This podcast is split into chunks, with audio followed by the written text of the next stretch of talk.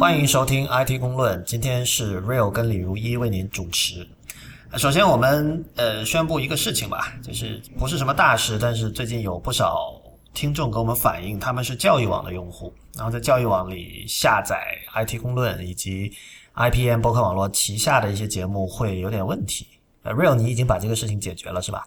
呃，对，还是解释一下吧。就是之前我们为了就提高一下海外用户的下载速度和这个音频的质量吧，然后我们选择对海外用户采用叫做 SoundCloud 那个方案去呃发布我们的音频文件啊。然后非常不幸的呢，因为 SoundCloud 在国内是不能访问的。呃，所以我们在我们的主站做了一个呃小把戏吧，就是对于国内的 IP 访问，我们就还是转到荔枝去提供这个音频文件。但是国外用户访问的话，就是走的这个 SoundCloud。然后中间就忽略了这么一个问题，就是教育网的用户有很多是走那个 IPv6 访问我们的地址的嘛。然后之前我弄的那个国内的 IP 的列表是只有 IPv4 的那一段的。然后就会导致 IPv6 过来的访客会被导到 SunCloud 去，然后 SunCloud 又在国内被强了，而且它也不支持 IPv6 嘛，啊，然后就出现这么一个比较尴尬的局面。然后前两天发现这个问题是怎么回事，然后昨天把它解决了，现在应该好了。就如果你是教育网的用户，呃，并且你还遇到有这个打不开音频或者是下载不了音频的问题的话，请你和我们取得联系，让我们来看是一个什么样的情况。嗯，我们推荐的联系方式是用 email，然后你可以写信到 IT 公论的全拼 at ipn 点 li，就是 i t g o n g l u n at ipn 点 li。呃，话说，如果你刚才 real 说的这段话，你完全百分之百都听明白了的话，欢迎您收听 IPN 博客网络旗下的另外一档节目，就是内核恐慌。这是由 吴涛和 real 两个人主持的一档双周的节目哈，他是你们号称是说。假定用户知道所有东西，从来不解释任何东西，是吧？呃，对，虽然是这么说，但其实也是一一直在解释吧。去的不够近啊，反正同时也是欢也欢迎大家收听啦，就是大家也可以在自己最喜欢的客户端里去搜“内核恐慌”这四个字。对我们第二则反馈是一来自新浪微博一位叫 at 宅宇 bst 的朋友，他说：“嗨，听了这期，说的就是上一期说。”我觉得 Real 说的快速看出，因为当时我们有在聊那个 Google Inbox 嘛，Real 记得哈。嗯嗯。呃，这位朋友说，他觉得 Real 说的快速看出邮件在讲什么，从而可以减少打开每一封邮件的次数，这样的一种体验，并不需要 Google Inbox 来把邮件里面的图片。直接在这种以这种 inline 的方式显示出来，不需要以这样的这种设计来完成，因为邮件都是有标题的。我比较赞赏 Lawrence 说的“不需要有人来搞我的收件箱”这样的观点，我只要看未读邮件，然后看是谁发的就好了。人直接决定了邮件的重要性。我的意思是，同事发的自然就属于工作的事情，即使是关系好的同事要找你出去玩，我觉得现在的情形还是用 IM 交流的情况比较多。Gmail 自从搞了 Tab 分类以后，我就觉得很麻烦。本来扫一眼就可以解决的问题，非要翻页解决。对于很多邮件客户端，看了主题甚至就可以随手划掉。一口饭非要分两口吃，蛮闹的。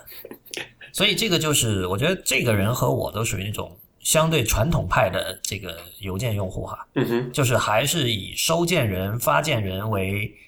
呃思考邮件的一个核心吧。对对，就呃。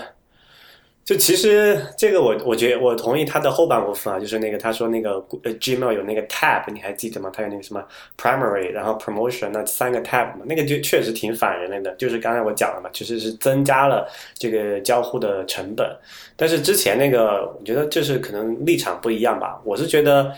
呃，虽然我们的想法都是一样，就是尽量就扫一眼，然后是不是少去交互它？但是我觉得，就认知成本上，我的看法是，如果每一篇邮件都只是文字，然后你要通过这个字，呃，你要去阅读那个发件人或者阅读主题来识别那份邮件的大概内容的话，我觉得这个成本对我来讲还是比较高的。然后我之前说那个 inbox 的方式对我来讲比较好的一个原因是。我可以甚至不用看那个邮件的是谁发的，我只要看那个叫做一个一个一个形状，你知道吗？就是它那个邮件大概勾勾勒出是什么样的一个轮廓，因为有那个附件嘛，我就能大概我就能大概知道那个邮件是讲什么事情。我觉得这个这个就好像这就好像有有一个理论哈，就是 Lawrence，我不知道你我不知道你有没有看到过，就是其实我们在阅读文字的时候，也呃最效率最高的时候，也不是说真的一个一个字去读它，就是也也是通过识别它的那种轮廓和形状来实现的。就像最简单一个例子，就是给你一行英文，让你把它蒙掉上半截或者蒙掉下半截，你来看，你来识别它那句话的意思，你是你很大程度上也是能读出来的。我听说过这个理论，而且这个理论有一个挺有名的例子吧，就是你把那个一个单词中间的字母都顺序打乱嘛，对对，首尾还是保持一致，然后你你你一整个自然段都这么写，还是能够看懂。对，呃，不过你刚才讲，我就我就想到，其实我跟你还有一个不一样的地方，就是在于对我来说，邮件啊，就电子邮件不是一个就是我希望赶快这个除之而后快的东西，就是它是一个任务列表。对吧？它代表了我要完成的一些工作，所以我想一封封把它解决掉。对，就反而就是，这可能是我刚才说到我更传统的一面吧，就是我可能更把它当成纸信来看。就是你设想，如果今天 收到收到一封纸信。哇，那种欣喜之情是吧？这你一定是会好好看的。觉得好宝贵。对我，我我会尝试用这样的心情来来对待 email，而且这不只是说呃，比如说跟我比较亲近的人写来的信，或者说是一个呃十年没有见过的老朋友写来的信，哪怕是放在那两个 Gmail 的 tab 里的有些信，比如 promotional 的那些信，有时候我也会仔细看的，因为你知道吗？就是比如 promotional 的，很可能是你订了什么 newsletter。或者比如说，呃，我有订某个博物馆的一个 newsletter，我想知道最近有什么展览，是吧？嗯哼。那这些东西并不是垃圾邮件，这是我主动去订的。就是我在订阅的时候，其实我是我是知道我是想看你发给我的东西，我才订的。对。所以呢，在这种情况下，这样的信被放到 promotional 里，虽然是正确的，但是它仍然让我不爽。这就是这就是我说的，为什么不要来搞我的收件箱？就是我希望对我的收件箱有一个高度的一个控制权和一个这种管理的权限。这样，对，我觉得这里就是我们的这个最大的分野哈，就是我其实是，在某种程度上，其实是在践行那个什么呃收件箱 GDD 的这种工作模式，然后你是把它作为一种好像一种叫什么杂志或者一本书的心态在看它，有点这个意思，有点这个意思。所以，所以我其实我我最近我也在就是其他，比如说我有时候用那个 Apple for Us 的账号，我也推荐过一些这种。怎么说啊？就是 email newsletter，就是这个东西好像在国内一直就不是很流行。最近我们的朋友杜潇做了一个，你有没有订？啊，我有，我有订阅的那个。那你不是很矛盾吗？你是把邮箱当 Trello 用的人，你订杜潇那个东西？啊，我是，但我的用法我不知道你是怎样的。我是这样，就是我会扫一眼每一期的这种各种各样 newsletter，我有订可能七八个吧，这种关注的主题的 newsletter，然后我会挑出里面我感兴趣的连接。把它打开，或者是放到比如说 Pocket，或者放到那个 Safari 的 Reading List 里面去，然后我把那个邮件就就 archive 掉了。你悄悄的透露了你已经没有在用 Instapaper 这个事实，你是故意的吗？呃，其实也有在，但是因为那个很多时候是 Pocket 那个在，就 Pocket 里面存很存了很多东西嘛，然后也没有来得及去转。然后其实最近我发现我用那个 Safari 那个 Reading List 用的还蛮多的，连 Pocket 都很少用。啊，真的？为什么？就方便。OK，就是而而且现在有那个叫什么？嗯，就不光除了 Reading List 之外，还有那个 Safari 的跟 iOS 建议那个标签同步嘛？就我能够打开我在那个 Mac 上阅读到一半的那个文章的页面，然后可以接着读下去。我觉得哎，还挺好的。嗯，对，现在开始从第三方向第一方转了哦。我我甚至把那个那个 Offer 都已经去掉了，你知道吗？把哪个？啊，就是 Alfred，就是那个哦，Alfred 都去掉了。OK，所以你现在用 Spotlight。对对。OK。呃，而且我还做了一件呃叫更加叫什么惨痛的决定，我把那个鼠须管也去掉了，然后用系统自带的拼音输入法。哇，这是大事儿！我觉得今天我们所有话题可以不聊了，我们应该聊这个事情。为什么 Real 作为一个第三方的软件 Junkie？变成了一个 乖宝宝，就是会非常听话的使用苹果第一方软件的人。为什么？因为我觉得，就是特别是在 Yosemite 里面，刚刚提到那几个东西，他们都已经对我来说，呃，good enough。嗯，呃，这个很重要。好像就比如说那个 Spotlight 来讲，因为我用 Office 的最主要的一个需求就是用它来快速启动软件。然后之前那个就是在 Yosemite 之前的那个 Spotlight，是因为它反应太慢了。就是而且它那个显示方式也不是很方便，比如说它是在那个屏幕的右上角右上角，然后那个一个放大镜图标上面显示，就整个比较小嘛，而且不是很方便。呃，然后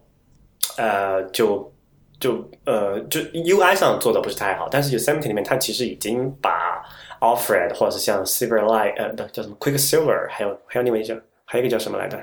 你用那个叫什么？Launch Bar，对，Launch Bar 那种形态已经做成了系统原生的。然后我试了一下，就速就起码在我电脑上速度跟 Offer 不相上下吧。觉得诶不错哦，挺好的。而且它还有个挺不错的功能，就是它自自己集成了很多额外的一些小东西。比如说我最常用的是一个就是单位转换。比如说，我经常会换算，比如说，比如说一加币等于多少人民币，或者是一 mile 等于多少公里这样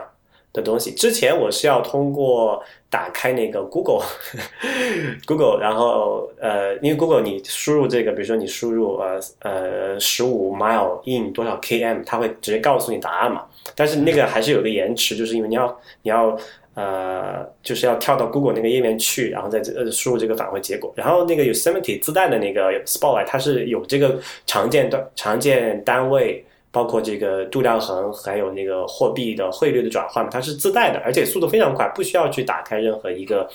呃页面还是怎么样，就延迟非常小，用我用这个用的非常开心。其实我觉得，呃，尽量用第一方软件应该不是坏事，对吧？就是。对，至少是同一家出的，你不会有太多的兼容性问题，对吧？就相对来说哈。其实我的出发点其实也蛮简单，我就是因为懒，我不想每次都被。比如说我要换一个升级或者换台电脑的时候，特别是比如说有时候我会去用我老婆的那台笔记本帮她做一些什么样的小操作的事情，然后它上面肯定没有我常用那些软件嘛，然后我又不想去给她装一个，因为我还得让她去学习一下，也觉得挺麻烦的。然后还有就是一个升级和维护的成本，虽然现在很多时候也已经就是说什么自动升级的，但是认知上我还是在想，哦，我还有这么一个东西。不过连你都这样了，我觉得第三方开发者听了要哭了。不，但我我是一个轻度用户嘛，所以其实我这个需求还是蛮蛮容易满足的。但即便这么讲，还是有很多值得吐槽的地方。比如说那个 Yosemite 里面那个 Spotlight 最最让我吐槽的地方就是它出来那个界面是不能移动的，你知道吗？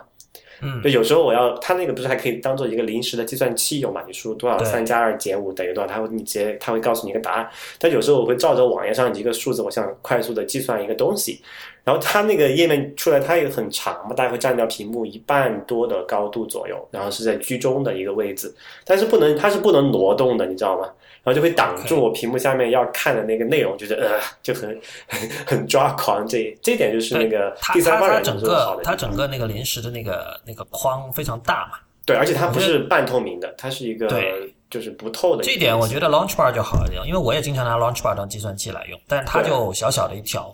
我也所以我也没有就出现过想移动它的这样的需求。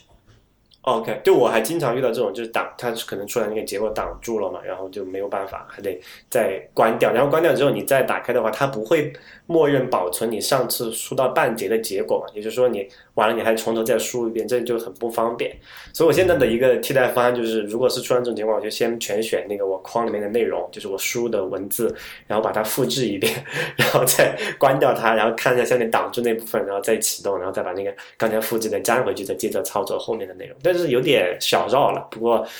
呃，这个还可以，目前还可以忍，我觉得。你刚才说到 Quicksilver 哈，嗯哼，我今天其实插播一个吧，就是刚刚才知道那个 Quicksilver 的那个作者，现在跑去 Google 做 Material Design 了。他去了 Google 很很多年了吧？我记得当时是吧？呃，Quicksilver 他做完之后，当时大家那个时候还没有 Offer，我记得，然后大家都在想说，诶 g o o g l e 会不会？因为当时 Google 做过一个这么东西，叫做桌面搜索，你还记得吗？呃。桌面搜索我记得，然后它其实之后有一个叫什么 Google QSB Quick Search Bar 是吧？对，也也是那个，就是呃，Quick QSB 好像就是那个人加入之后做的吧，我记得。然后，但其实他把 Quicksilver 做成了 Google QSB。对对对，然后如果我没记错，应该是这样子的。然后当时大家就在想，哎呀，那个什么 Google 是不是要说把用通过通过这么一种呃小工具的形式去。从一个纯网页的一个形态转变成集成到你那个本机的一个一个生态，后来发现现实并没有 并没有如此，也就后来是那个事情就不了了之了。那个产品好像现在也差不多死掉了吧，也没有人再提起了。有点像是叫什么 abandonware，有没有这个词啊？啊，orphan orphanware orphanware，对，也就反正没人管了。然后他现在但是做，现在这两天你知道大家在说那个，呃，Google 又把这个 Material Design 其实又推到了一个更加广泛的一个层面上，因为最近说是那个 Gmail 和那个 Google Calendar 的 Android App 更新了，嗯哼，然后它更新的样子就基本上是和我们看到的网页版的那个 Gmail 是一致了吧？对。然后今天那个 Google Maps 也更新了。OK，这确实我们在我们以前讨论过那个 Material Design，确实就是很像我们在 Material Design 的发布会上，以及他们 Google 自己做的那个 Material Design 的那个页面上呈现出来的样子。对。呃，不过这个话题，我觉得我们我们下次找一个时间再聊，可能还需要时间消化一点。我现在手里的唯一的一个 Android 设备是一个 Nexus Seven 的第一代，那个好像。就是你至少没有办法直接再通过这个 system update 升级到这个那个叫 lollipop，已经不支持了吗？呃，好像你如果是连上电脑，你去怎么搞一下是可以升级的，但是我暂时还懒得弄，而且而且那个确实已经很慢了，Nexus Seven 一代的 Nexus Seven，所以暂时我还没有长时间的玩过那个 Android 五点零，就是 lollipop。哎，说到这个，顺便顺便聊一个事儿哈，就是。前几天不是 Google 出了一个新呃新的那个今年的 Nexus 设备嘛？有一个 Nexus 九的平板，还有一个 Nexus 六的手机嘛。嗯。然后当时我们不是说，当时就说他一反往年的做派，然后把那个价格都定的蛮高的嘛，因为那个 Nexus 六好像是六百五十刀吧。对。然后那个 Nexus 九的平板好像是四百六还是四百五，我忘了。对。然后呃，然后前前两天出现一个事儿，就是那个 Nexus 九那个平板好像是。哪家？Acer，呃，Acer 还是呃，Acer 做的吧，应该是。嗯。然后就他现在在 Acer 官网上自己卖两百刀了。我听说这个事情了。对，就是太高了。也算意料之中吧。就是平板跟手机，就怎么说，就是苹果在平板领域的这种，就事实上的垄断可能更加严重吧。嗯哼。不能说严重了，就是说你很少，真的很少人见人用这个 Android 平板。就除非你是那种，就是只是拿它当一个视频播放器那种。对，但是他们这个如果是两百的话，它是一个九寸的平板，当成一个就是你不怎么重度使用它的话，我觉得还其实还蛮好的，就在性价比上应该是不错的一个设备。对，但那种情况下，就是你知道现在 iPad 大家已经会很多人会慢慢觉得不知道该拿它来干什么了嘛？这个以前有那个大屏写了很多次，然后然后这我们自己还有我们身边的朋友也有很多，就是慢慢的。就很少碰 iPad，iPad 就搁在家里，然后甚至甚至在家里都很少碰。你窝在沙发上的时候，还是在看 iPhone，所以最后连 iPad 都是这样，Android 平板就更加怎么说啊？就它，我觉得它变得越来越像数码相框了，你知道吗？对，哎，说到 iPad，我们聊一个事儿吧，就是刚好呃有点晚了哈，是前周苹果发了四季度的财报，然后我前几天把呃那个什么惯例的专栏里面的财报的更新了，然后里面有个小。有一个小细节，就是 iPad 这个产品线已经出现了第三个季度的连续的销量的下滑嘛。然后这个季度是比去年同期下滑了百分之十三，然后上一个季度是下滑了九，然后再上一个就是下滑了百分之十六吧。就是就是这个是非常，你看那个图的话是非常罕见的一个现象，因为当时我们觉得这个什么苹果的几驾马车嘛，然后这个 iPad 等于是最近这三个季度的销量不增反降了。嗯。嗯，刚才你讲了也有一个有一个事情啊，就是现在，呃，就我们来探讨一下为什么会是这样。就是很多人在知乎上也说过，就是说，啊，是不是说一个更迭周期比较长的一个原因？就是说，呃，是很多人买的那个 iPad 一二都还在用，对吧？二完全是可用的，在今天。对，嗯，然后就说这个可能就是说，呃，我我有我有一点不一样的看法哈，就是我觉得。很多人觉得，就为什么更迭周期会长？你说是可以用，其实我觉得正是说明了一个很，我觉得是一个问题吧，就是苹果没有把 iPad 的使用场景扩得足够大，就是说它还不足以取代一个笔呃我们传统的笔记本啊，还有这个呃台式机这种这种情况。呃，如果你一旦呃成为呃把 iPad 这个应用应用场景扩大，让那个我们每天都想要用它的话，我觉得这更迭周期是会缩短的。就好像，对于我们现在的这个 iPhone 来讲，你说拿一个 iPhone 四或者是 iPhone 五给你，现在就不能用了吗？其实完全是可以用的。为什么我们还是每天想升级它，对吧？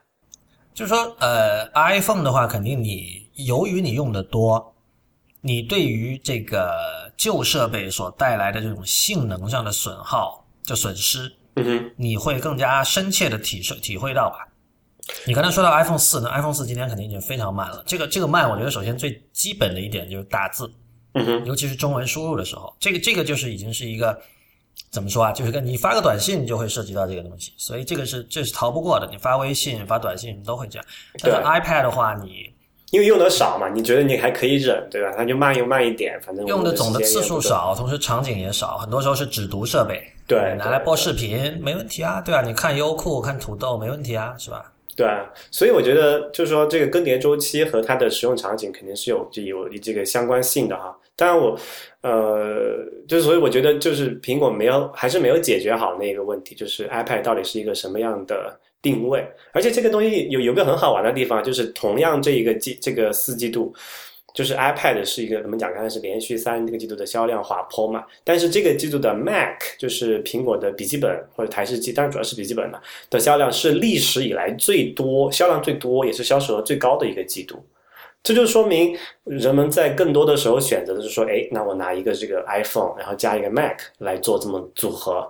而不是说我选一个 iPhone，然后加一个 iPad，然后不用 Mac，就就说明这个 Mac 的这个市场的就在实际应用中的场景，很多时候是被呃，就之前我一直讲的嘛，就是一个是在从从便携性上，它是被 iPhone 侵占侵占的，然后从那个功能性的角度讲，它又是被 Mac 所侵占的，所以在 iPhone 不断变大，然后 Mac 不断变小这个过程中，就是比如包括像那个 MacBook Air 嘛，然后像后来新出的那个就是 Retina 的 MacBook Pro，都是其实都比以前要轻薄许多了。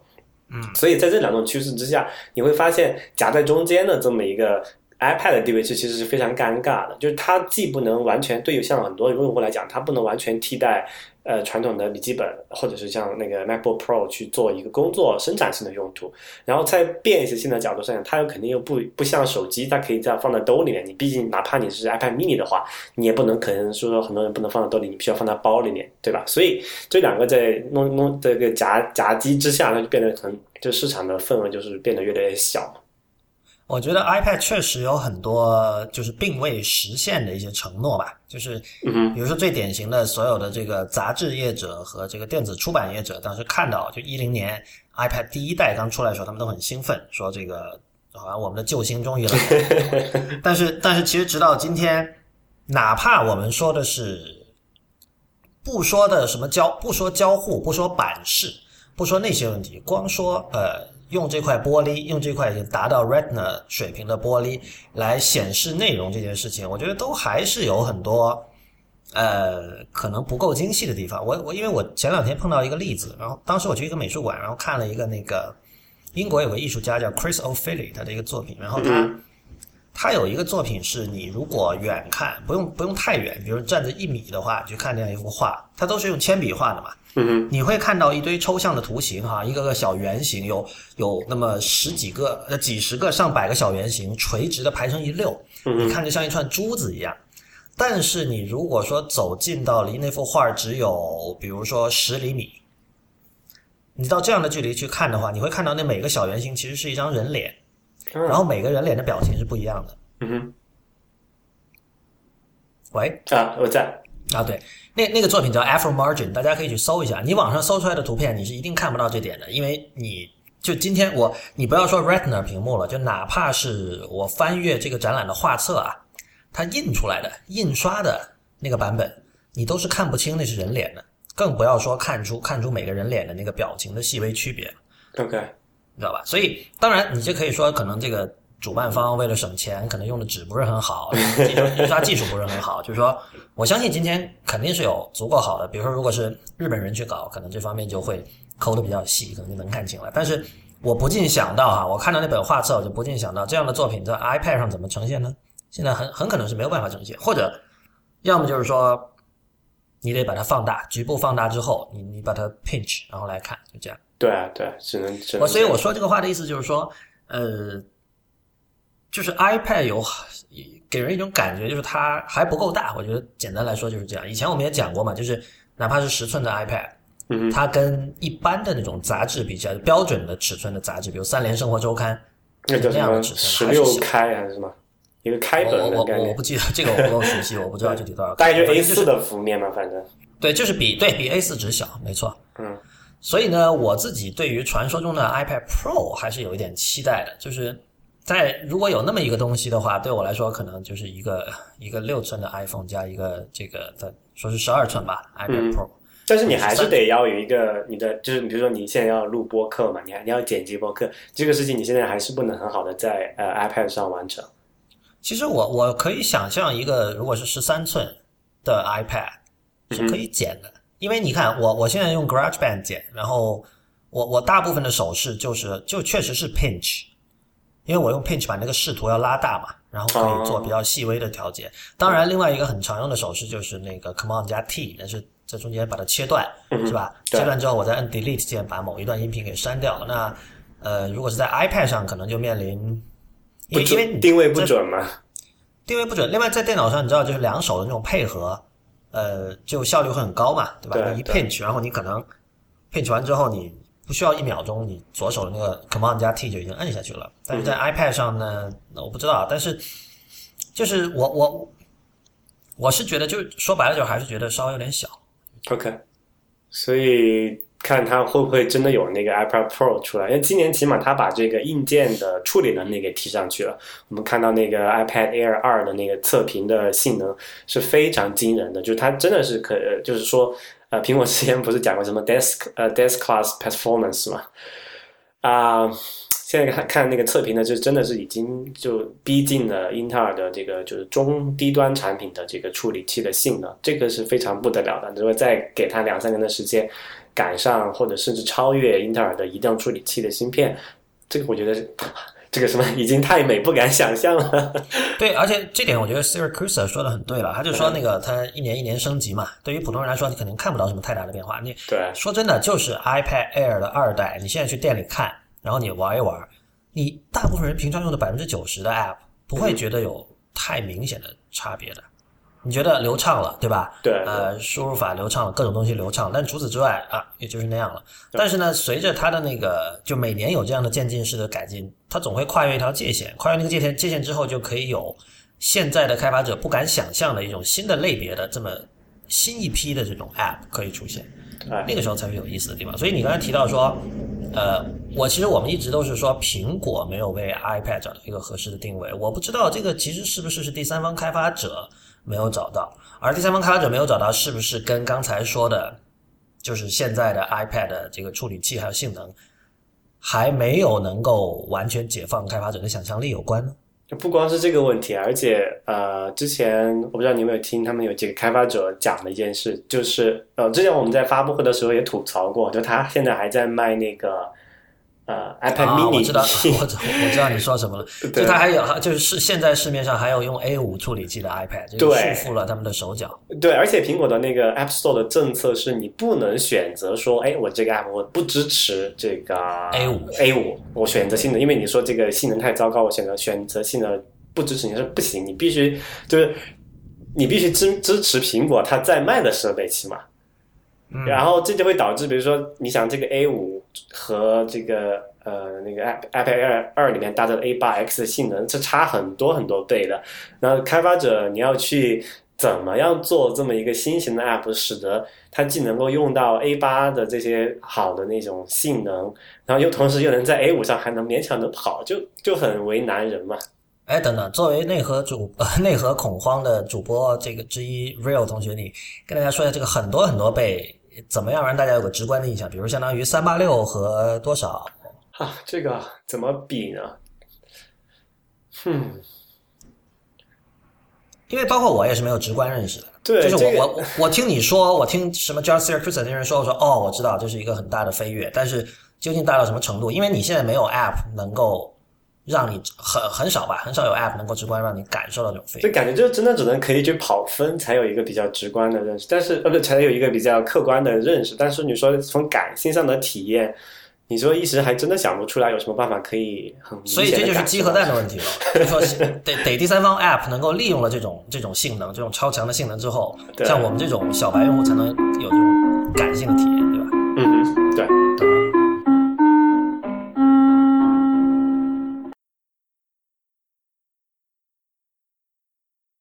您现在收听的节目是 IPM 博客网络旗下的 IT 公论，今天为您主持的是 Real 和李如一，我，呃，有两个不大不小的新闻吧，一个是这是抓那前前两天因为我在忙别的事情哈，然后我在外边就是忙乱之中收到这个 Real 的一条 iMessage，他说实在搞不懂这样的一个合作用意何在，他说的是 Dropbox 和微软的合作。对，然后就是说，Dropbox 微软这两家绑在了一起，然后有一个什么，他们做了什么呢？就是我我看到的，就是说以后你在这个 Office 里面，你可以直接通过菜单去操作一些呃 Dropbox 的事情。比如说我这个 Word 文档做好了，我直接有一个菜单，然后下面我说生成一个 Dropbox 链接，对吧？我就不用跑到 Finder 或者跑到资源管理器里去操作 Dropbox。然后同时，呃，你在移动设备，比如你的 iOS 上，你可以 iOS 上的那个 Dropbox 那个 App 里面，你可以直接去预览 Office 的文档。而且你可以很快的，比如说在嗯 Office for iOS 上某一个套件里面进行编辑，就它有一个这样就是做了一个官方的跳转吧。OK，我你我我当时看了，我觉得还是一怎么说？因为我我同时我身边我也我工作中也会跟很多对数码不是那么有兴趣的人打交道，然后我觉得对于他，我在我在想象，如果他们看到这样一个消息，可能还是会觉得挺方便的吧。就是如我们之前所说，就大家都觉得文件系统是一个，就其实早就应该对用户隐藏起来的东西嘛。嗯哼，所以有这样的合作之后，因为你知道很多人真的他的工作是要求他就是住在 Office 里面的，比如说那个软件 Office 不是办公室 Office，就是，他真的每天都打开那几个窗口在不断的切换。那然后也并不是每个人都那么的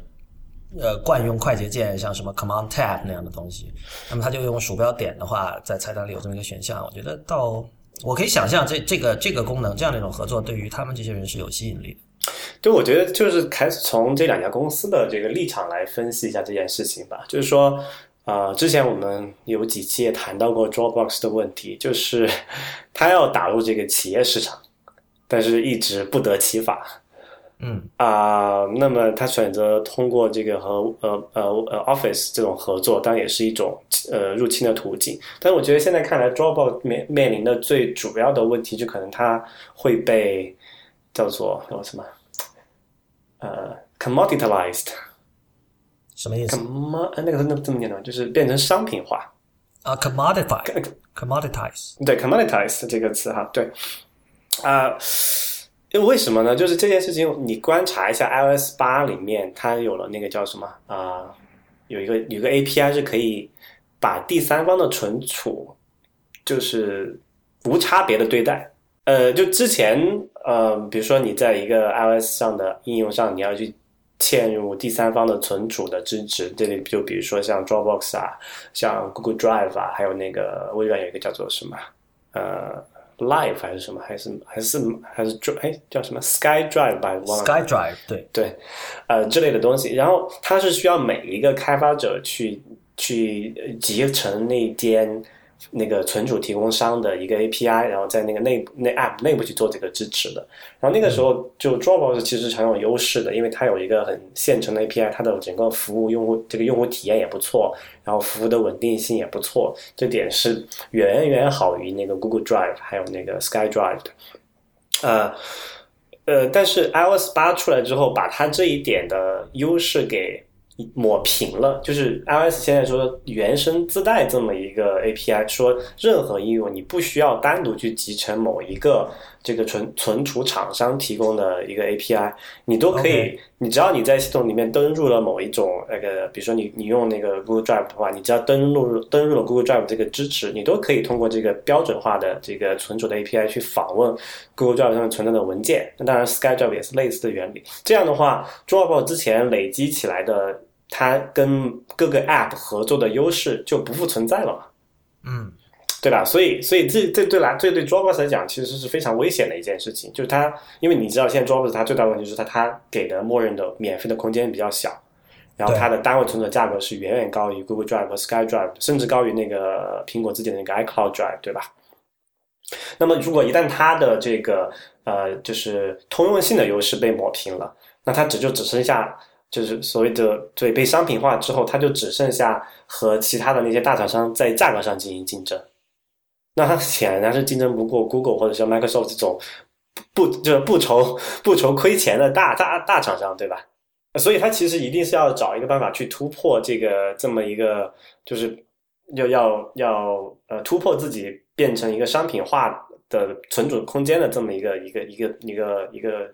一个出口吧，然后他选择了现在选择说和那我们就和像 Office 这种比较在企业用户里面用的非常广泛的重型应用进行深度整合，以此来呃来挽回我就是我被变成一个商品化的这么一个一个一个最终的去这个结果吧。稍微等一下，这个商品化这个可能要跟听众解释一下哈，就是 commoditize，其实据我所知，在中文里没有一个特别通用的一个译法，但是说商品化呢又有点奇怪，就它指的意思其实就是你你不再特殊了，就是原本一个东西化，对，应该是。对原本一个东西可能比如说只有 real 你可以做，那么那就是你你要卖多少钱都可以说白了，就是对于需要的人来说，对，但是慢慢的呢，你知道这个随着竞争的加入，那个原材料可能也越来越便宜，对吧？对，呃。就是 Android 其实是一个很典型的例子嘛，就是比如说二零零七年的时候，你要做一部这种触屏智能手机，可能真的是很难的，就这你你你你不是超级有钱，你没有办法做的。对。但是现在的话，你知道有各种已经被封装好的模块化的东西，然后你其实你你要做一部，比如说基于 Android 的智能手机。已经比以前要便宜的多了。你甚至都不需要，你甚至都不真的不需要自己去做，因此你可以有那种现成的一个半成品的方案拿来进行你的那个 customize，就是你定制一下，然后贴上你的牌就可以出货了。对，就是呃，然后然后这种现象出现了之后，就你原来具有的那种那种竞争优势就没有了嘛？就是你不这个事情已经不特殊了，大家都可以做了。就是这种现象在英文里他们管它叫 commoditize 或者叫 commodify。呃，所以刚才刚才 Real 讲的就是，其实其实 Dropbox 本来他花了这么多的功夫，我们也知道以前讲过哈，Dropbox 它在这个，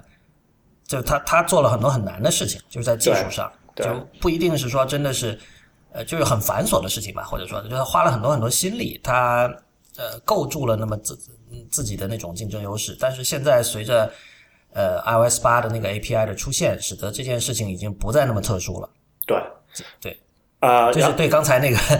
Real 说的商品化的一个解释，我相信可能有人没有听懂，所以稍微说一句。就就还有，因为我记得，如果没理解错的话，commoditization 应该是和 differentiation 是相对的两个东西嘛。所以我觉得中文翻成差异化和无差异化，我觉得应该还是比较好的一个一个。对，不管不管业界怎么用，我觉得你这么解释都是没有问题的。对，啊，然后另外一方面有个很有意趣的事情，就是微软为什么要选择和 Dropbox 合作？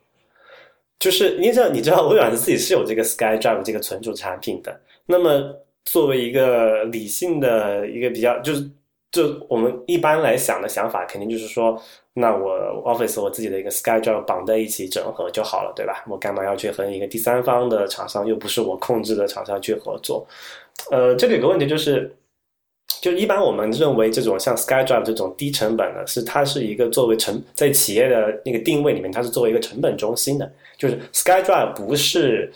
呃，Office 的一个差异化的一个主要的武器，它就只是说，哎，我们有这个要解决，呃，你可以存储了，可以进云云存，因为它之前没有这个 SkyDrive 的话，微软的产品只能大家可能都用过，就是你发一个邮件附件给我，然后我发一个邮件附件给你，这样互相弄来弄去就很麻烦嘛，所以它企业用户也这样觉得这样也很烦呢，你要要不要搞个方案给我？然后就出了 SkyDrive 这么一个概念，然后。家用的也不错，但是 Skype 基本上肯定是可以属于赔钱的，因为它免费的那个额度非常高，好像是二十五 G 吧，我记得之前有段时间是，然后现在它更就更 已经比较更凶猛的一个定价方案是，一旦你订阅了那个 Office 三六五的那个服务之后，它给你无限的存储空间。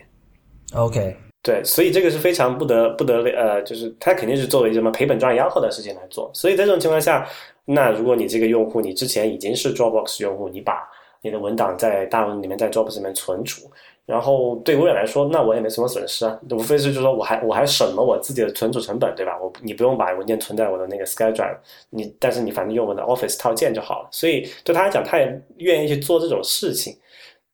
呃，所以我觉得这两家抱成团，反正就是从企业战略的角度来看，就这么去分析吧。但是我不知道哈，因为对于我，我像起码我知道你和我都很少用 Office 的产品的，起码现在是。说起来，那个是今天还是昨天传出的消息，说那个 Office for iPad，现在是 Freemium 模式了。对，就是这这是巧合吗？这个 Office for iPad 其实也可以单独来讲的哈，就是呃，就微软在移动这一块，我们知道它是一直是做的非常糟糕的，从最开始的 Windows Phone，从这不最开始叫什么 Windows Mobile 对吧？对，然后后来是 Windows Phone，还包括 Surface 这些都做的非常。差，这样导致的一个直接的后果就是在现在，微软在移动上并没有一个拿得出手的产品，或者没有一个自己拿得出手的平台。呃，那这有什么问题呢？就是现你知道，现在很多这种大型的企业，它内部就是呃，也是在所谓的移动化嘛，就是。所以移动化就是员工可能很多的办公的需求是在智能手机或者平板电脑上实现的，那这个就会变成一个很尴尬的状况，因为微软的最主要的盈利还是来自于企业市场嘛，然后在企业这个 IT 系统移动化的这个过程中，它却没有任何一个立足的地方。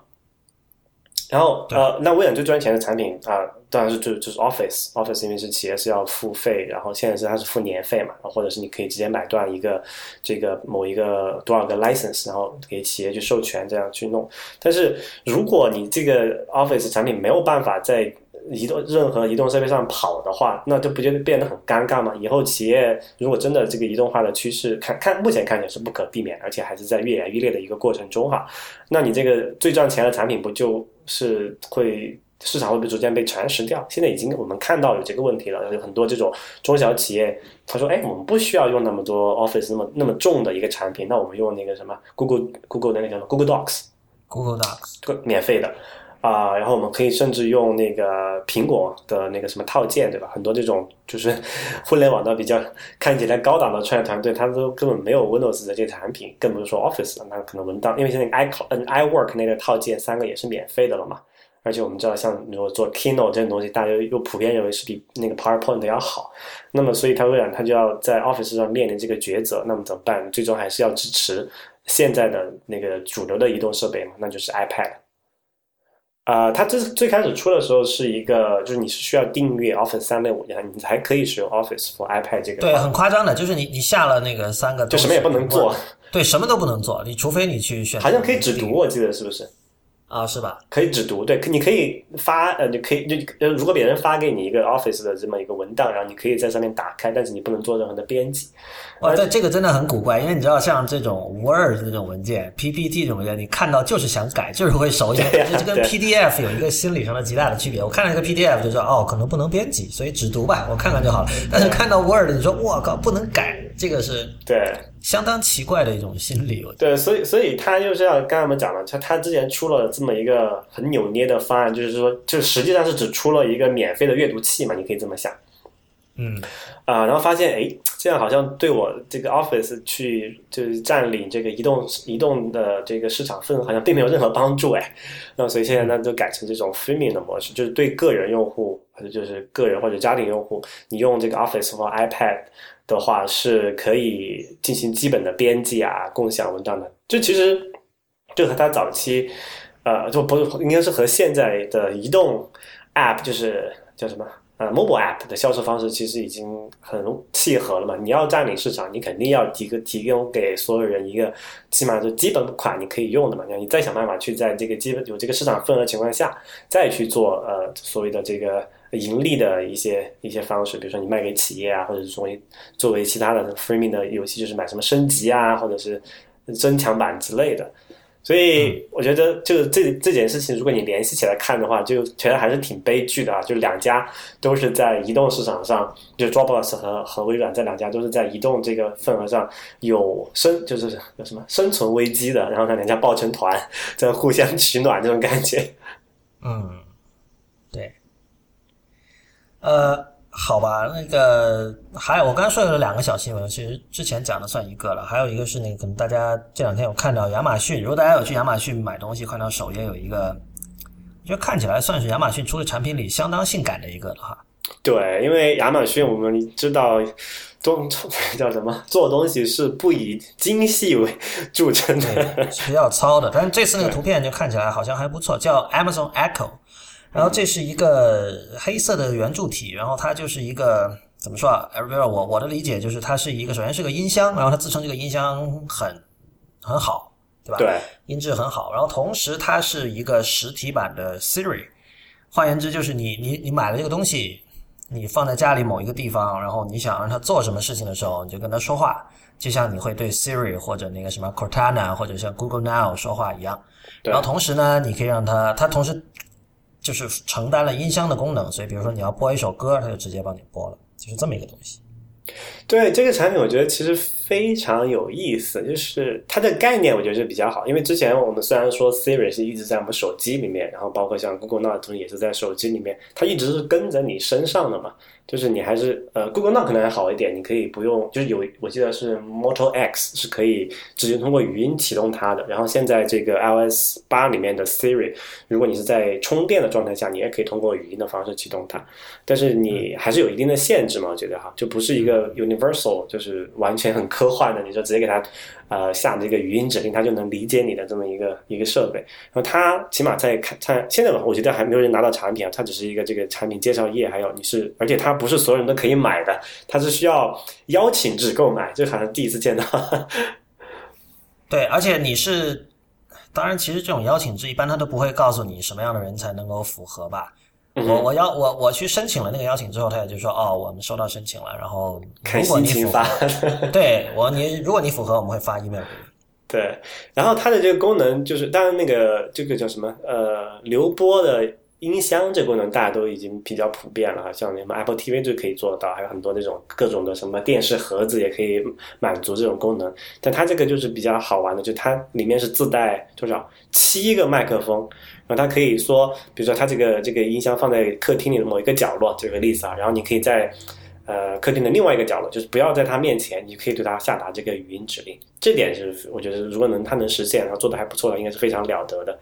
呃，就和手机那种不一样，你还得把那个什么，比如说你用 Siri，你还把手机拿起来，然后对着那个麦克风讲，就是这个过程还是蛮，就这个这个是个什么使用的姿势啊，还是比较奇怪的。它那个就完全就是已经无形了嘛，你不把它不把它暴露出来的话，你可以甚至你可以不用看见它。有这个还蛮科幻的，有点让我想起那个《Her》那部电影里面啊，就是你对着一个你也看不见他在哪里的一个 AI 讲话，然后他能回答你一些问题。但你不觉得《Her》已经是怎么说啊？就是他把它，就是语音沟通、语音和机器沟通这件事情还是很不自然的。对，因为 AI 还没有实现嘛，Her 里面那个已经是已经是所谓的强 AI 已经实现了。对，但即便是在那样的一个想象的图景里，嗯，我在我自己在看 Her 的时候啊，我还是觉得我我很我非常佩服那个那个演员，然后我觉得他已经尽量做到不 awkward，尽量做到自然了，但是仍然就有时候我觉得他在走钢丝，我就很替他捏一把汗。我说哇，你这 就是你要稍微再怎么怎么一点，我就会觉得这句话说的好别扭啊。就这样一种状态，所以，呃，我我我真的不知道，就是说你摆一个黑色圆柱体在家里，然后你去跟他讲话，大家可以想象，如果现在有人用那个叫什么扫地机器人，像 iRobot 那样的东西，我家有一个。如果说对，如果你可以用语音跟他下指令，你说现在去把那个厨房的地扫一下，你你会这么说吗？嗯，不是你会这么说吗？哼。我不知道哈，但是我现在我最近用 Siri 还用的比较勤的，然后我让它干一件事情，就是让它提醒我做一个事情，比如说我要去洗衣服，然后我提醒我，那可能半个小时后去拿，我会用这个语音的方式给它去做。但其他的话，真的你要去去去跟一个现在的机器对话，是一个比较别扭的过程。而且，而且我有一点担心哈，它那个 Echo，它虽然这么说，就是说放在房间中间，你想如果有同时家里有几个人在说话，然后也在可能不小心提到某一个关键字的时候，它会发出一些很奇怪的声响，你不觉得这个过整个过程很怪吗？我觉得这个应该是可以解决的问题，但只不过以亚马逊过去的这种他做产品的那种精细度，像刚才说，就让人没有什么信心，你知道吧？就很有可能买来会发现，这就像就是现在亚马逊出这种新的 gadget，就是让人就很容易打哈欠，就因为你已经看过了，像那个那个 Fire Fire Phone，那个 phone 已经正式 failure 了嘛，算是。对，就是它，你看 Fire Phone 当时也有一大堆这样的东西嘛，有个叫什么什么 Mayday 是吧？还有一个。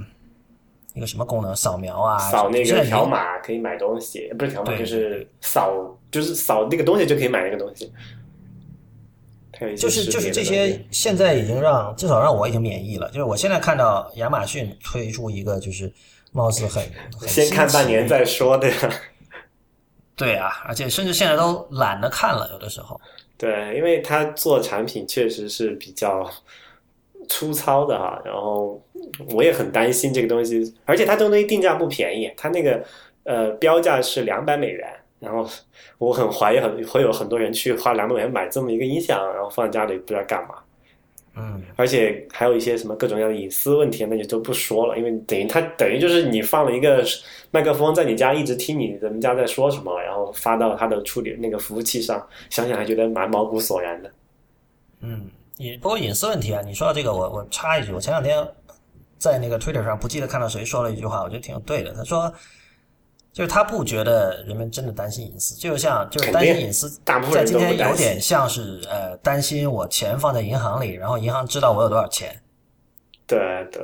那什么，就事实上事实上银行是知道的，但是没有人会去担心这种事情，所以我觉得像。过去几年一直到现在哈，我们老谈论隐私问题，但也很可能，比如再过三到五年，或再过十年，这个事情就像我们现在把钱放到银行里一样，就我们已经默认这是这是 OK 的一件事情，而且到那个时候，相应的各种防范机制，用来保护消费者的各种机制也已经出现了。呃，它当然不是完美的，但是它已经到达一个大家觉得可以信任的一个地步，就你不会再去谈论隐。隐私怎么样？隐私怎么样？甚至都不，它不需要完美，就就按照现状发展下去。绝大部分人还是很随意的把自己的一些隐私的信息啊放在网上，特别是中国的各种用小白用户会把啊这些各种信息啊，不光是就公开的呃不公开的，就会放到你也说不出信不信得过的 服务商那里。所以所以从这个意义上说，那个所谓的 privacy is dead 到成为一个现实，就至少说传统意义上的 privacy is dead 这是对的。这件事情有点讽刺。这个话是 Zuckerberg 说的吧？我哎，我怎么记得是 Eric Schmidt 说的？啊，不管是谁了。不过说到说到 Zuckerberg，其实最近有有两件我觉得不算是新闻的新闻，一个就是 Zuckerberg 在不记得中国哪个大学了，说中文。清华。超就是超级无聊，就是。说老实话，这个年头就是会说中文的老外实在太多了，而且说的好的也实在太多，真的是没有任何值得惊讶的。就是我我没有办法跟一个就是看到一个外国人说中文说的很流利，就把他拼命当回事儿的这样的一个人进行深度的交流。就是你知道吧？就是而且何况何况 Zuckerberg 说的很糟糕，就是 勉强能听，很累。对啊，让你听了就是胃会绞痛的一一个一个这种，就我不知道。Q 在哪里？我不知道，就是好好玩有趣在哪里。还有一个不是新闻的新闻，就是 Tim Cook 的所谓出柜，这个不是所谓出柜啊，当然是真的出柜了。嗯，但是就是你什么反应？我看了，就我因为我我们过去有几期是请了别的嘉宾来聊别的事情嘛，新闻类的东西可能没有跟得那么贴，所以大家在热议这件事情的时候，我们其实没有没有讨论这件事情。但是我同时我也觉得，就算那期我们是常规节目，可能我们也不会。就是太花太多时间说这个事儿。因为这个有一个背景要交代哈，就是在美国，它很多州还是对这个同性恋这一点还是有很，就包括是法律上的还是文化上的很强烈的歧视的。但是我觉得对于我在加拿大来说，似乎完全不成为问题，因为加拿大的对同性恋态度是比较那个前前沿的，起码它是可以就关就是在应该是全国境内吧，团同性恋是可以合法的注册婚姻啊之类的，呃。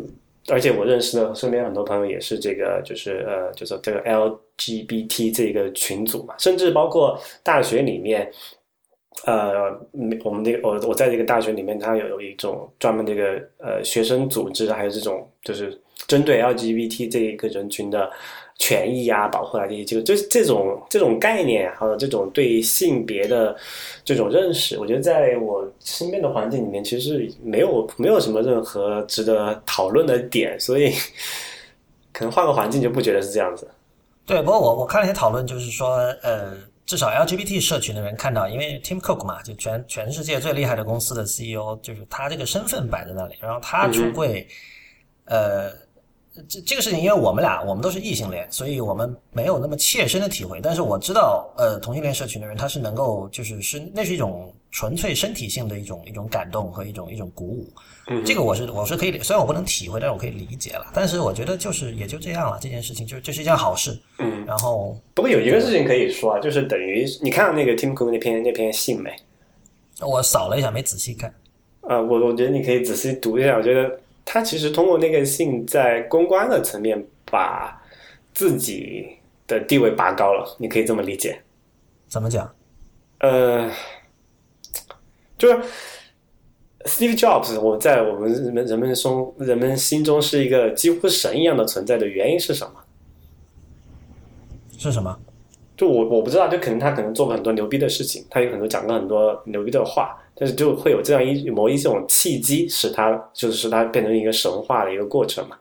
但是起码 Tim Cook 到目前为止，就在他发布那篇信之前，他并没有任何呃特别令令让人印象深刻的个人的表现，对吧？就产品发布会也好，还是这个公司的治理也好，就是他是一个相对于呃中庸保守的这么一个人。但是那封信，其实，在其实，在某种程度上，大大的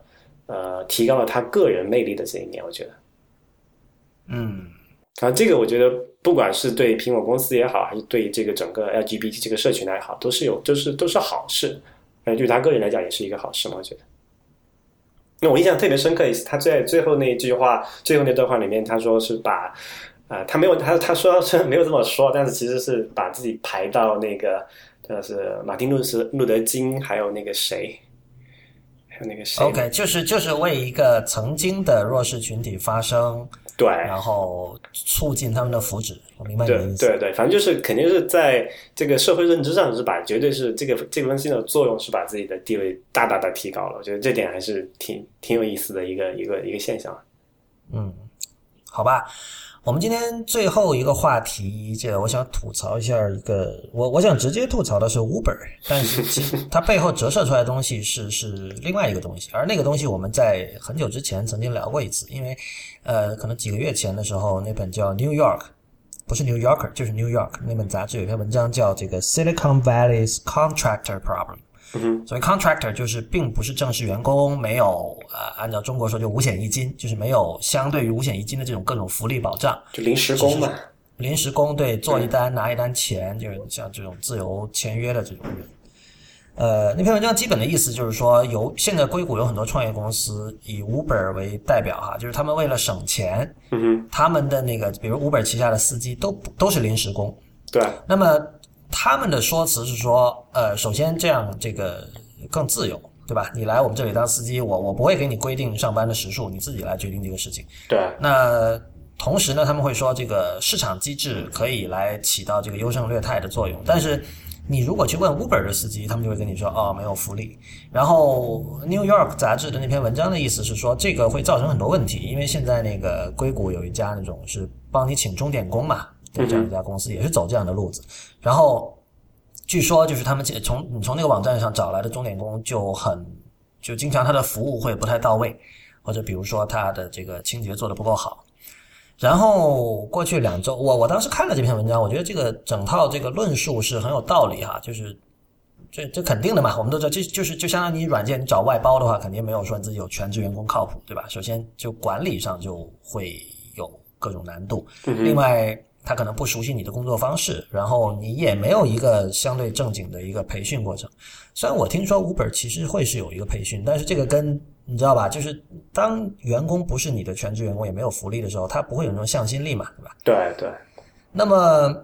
纯粹为了钱来打工而已。对我当时，我当时只是从理性上，我觉得嗯，这个说法有点道理。但是过去两周我在纽约。做过很多次 Uber，我是真正切身体会到了 Uber 的司机有多么的糟糕。我觉得有几点，就是就他们的培训实在太差了。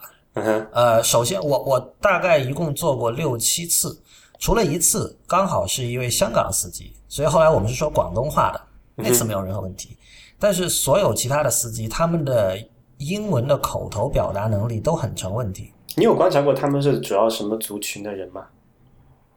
呃，这个我觉得族群我们就不去说了吧。我觉得不管你什么族群，你你做这一行，这个 我觉得做任何一行，你的口头表达能力都是一个最基本的需这一个一个一个要求，对吧？你这最最基本的一种技能，尤其是像你做司机，如果你没有这种技能，然后同时我很我很惊讶，我发现他们很多人都是需要 GPS 才能够找路的。那、这个不奇怪吧？纽约那么大，我我觉得纽约纽约哪里大？而且我一直在曼哈顿啊，曼哈顿我觉得一点都不大。首先，而且就是它的曼哈顿的城市规对，曼哈对啊，曼哈顿的城市规则是很有名的，都是这种四方格嘛，都是 grid 嘛，嗯而且它是有规律可循的。嗯，呃，但是我跟你讲，最夸张的一次是当时下着雨，然后我们在那个第五大道的优衣库买衣服，然后出来的时候呢，就是因为当时赶时间嘛，然后纽约人抢抢的士的那个习惯非常严重。跟北京差不多吧？确实是跟北京差不多，所以当时就是因为我们也拿着很多东西，然后下着雨打着伞，我们就叫了一辆 Uber，结果他生生就可以找不到，因为那个是什么什么优衣库全球旗舰店嘛，就是可能是全球最大的优衣库，而且这应该是个地标了吧？就是不是地标，你不是可以发你的那个 GPS 坐标给他吗？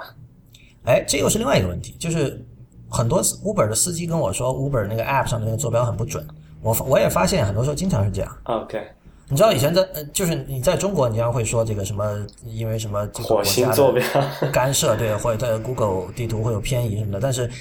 我反我我不知道，但是反正我在纽约碰到的 Uber 司机很多也说是不准的，然后他竟然可以找不到那个位置，而且那个位置一点都不难，就是你就 OK，你不知道优衣库没有问题。你告诉他地址也不行。对呀、那就是两条街的交界。首先，第五大道就是主干道，是吧？很有名的路。然后，另外就是那多呃是四十几街、六十几街，我忘了，六十几街吧。就是我就说我就在那个路口，跟他说他是不愿意来他找不到，他不是不愿意来，后来就是没办法，就是有的士来了，那没办法，我就只能取消掉，然后我再把这个人的手机给 block 掉了。OK，所以就是这个这个就是，而且你知道，因为纽约的出租车是比较便宜的，这就造成了就是 Uber 在纽约还是比出租车要高出一截的这种价格。那那它的服务有出租车的服务好吗？出租车，说实话，纽约有不少出租车里面确实有异味。然后呢，呃，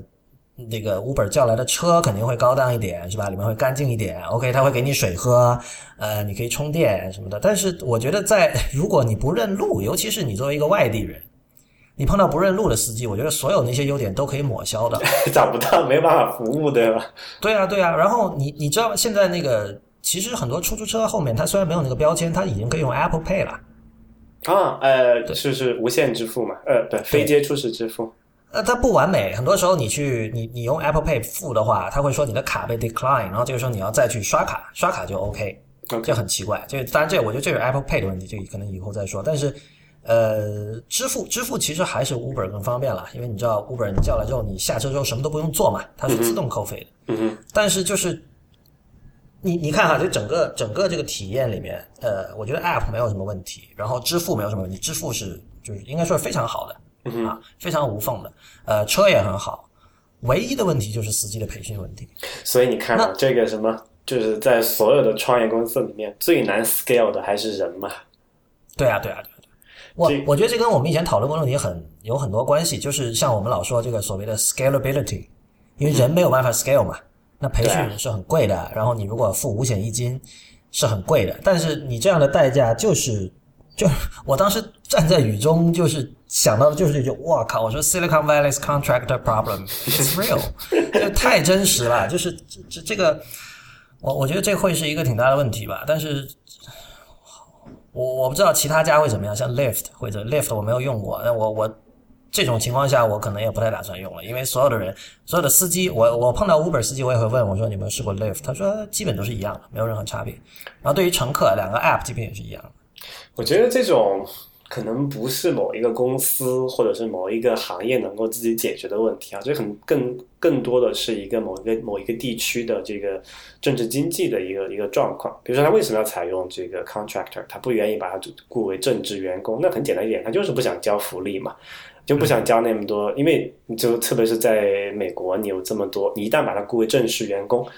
呃，中国也是这样子。你当然雇入正式员工，你就要很多各种各样奇奇怪怪的问题，要交什么保险、社保，对吧？就是你是要承担更高的成本，而且你的而且我觉得以 Uber 的那样的那种 ambition 哈，嗯哼，他是不可能承担的嘛，因为他想解决的是，他就是以后所有只要一个物体，不管是人，不管是一个人还是一个物体，要从 A 点移动到 B 点。嗯，他希望都是用 Uber 的服务，对吧？对这种情况下，你那你如果你不可能雇这么多的全职员工啊，对，而且就是我就负担不起。他的产品形态就决定了他们得用很多 contractor。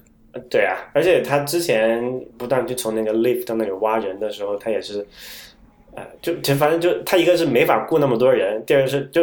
他一需要更多的人给他干活，但是他没法雇那么多人嘛，所以那只能采取这种方式来做。就现在国内其实也有类似的问题了吧，对吧？很多创业现在就是特别是在这种一线大城市，很多创业公司觉得。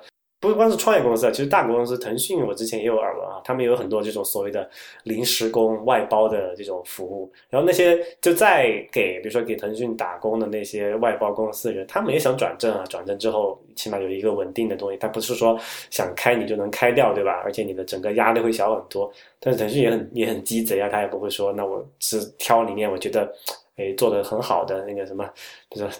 最好那部分人才转为正，其他还是就打临时工，这个也没有办法，我觉得，就只能说你只有整个公司挪到整个一个人力资源整体水平比较便宜的地方去，你才可能。但是就你到了那地方，你可能又招不到你合适的那种人，所以这东西我不觉得不是某一个公司或者某一个行业能够自发自觉能够解决的问题吧。不过你知道吗？我我我发现一个事情，就是在中国的 Uber 司机反而素质要好很多，就是他的专业素质。我没有遇到过中我在中国做 Uber 的话，我没有遇到过谁说是不认路的。总共次数也不多，可能不超过十次，但是就是没有这种情况。你说了地点，他会他不知道，他就直接去那个 GPS 上搜。这个我觉得可能有一个很好的例子啊，就是你在美国也吃吃过 Pizza Hut 对吧？对，你觉得美国 Pizza Hut 怎么样？啊，Pizza Hut 我没有吃过。呃，你们有吗？对，起码有吧。或者是，或者是麦当劳、肯德基咯。麦当劳我吃过。对，这确实就 Uber 在中国的现状，其实就有点像当年啊，麦当劳、肯德基进中国，或者是包括 Pizza Hut 在中国的一个状况，就是它还是一个啊，在中国的这个就出这个轿车这个行业里面定位比较高端的一个东西。高档，所以啊，对，那你说是这个意思，就它会比较重视用户体验。对啊，对啊，是服务高收入人群。OK。对，所以，所以他他肯定要把他的品牌意识在在这里嘛。但至于说以后他会不会越做越差，比如说，其实现在看到中国的麦当劳，其实已经堕落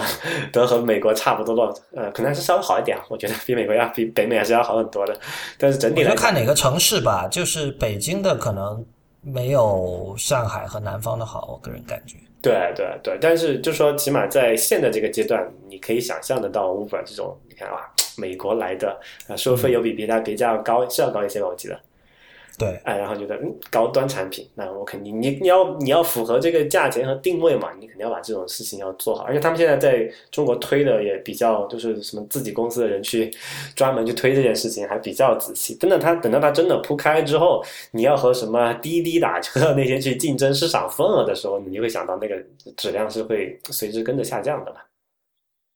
哎，等一下，你刚才做的是那个 Uber 还是 Uber X？我做的是 Uber X。对，Uber X 就是它的那个所谓的就是便宜的那一版嘛，所以这里面还是估计有一点区别，我觉得。啊，这个其实很混乱，就是我做过，我遇到过几个 Uber 司机，他们也搞不清楚。比如说有一个是七座的，有一个人开七座那种车，商务车，van 吗？知道吧？还是那个？那个本来他说应该是算 black car 的，但是不知道为什么 Uber 把他们分到那个 Uber X。Uber X 就是最便宜的那档了。对对，乞丐版 Uber。但但是其实其实我做的所有 Uber X 那车一点都不差，你知道吧？对对对，反正觉得还我觉得它就是这个一个品牌和定位的区别嘛，就是它把它归类到这个 Uber X 里面，他说哎，那我们可以是不是就可以在这些细节上面没有那么在意呢？对吧？但我觉得就是很讽刺，就很让人觉得哭笑不得的，就是他是差是差在找不到路，这个就是有点 百思不得其解，而且就是就是为什么，对吧？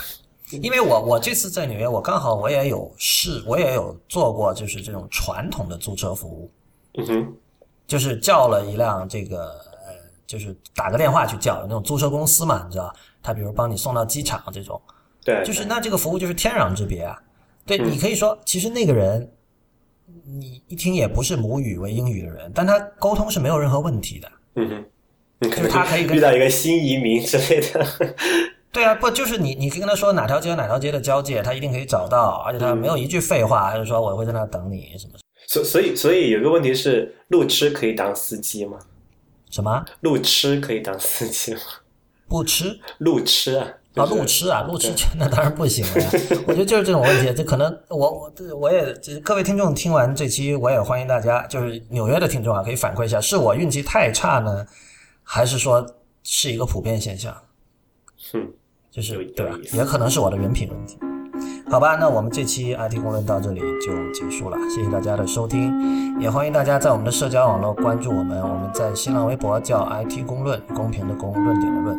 在 Twitter、Instagram 和微信公众账号都是叫 IT 公论的全拼，同时也欢迎大家收听 IPM 博客网络旗下的另外三档节目《太医来了》、《未知道》以及《内核恐慌》，我们下期再见。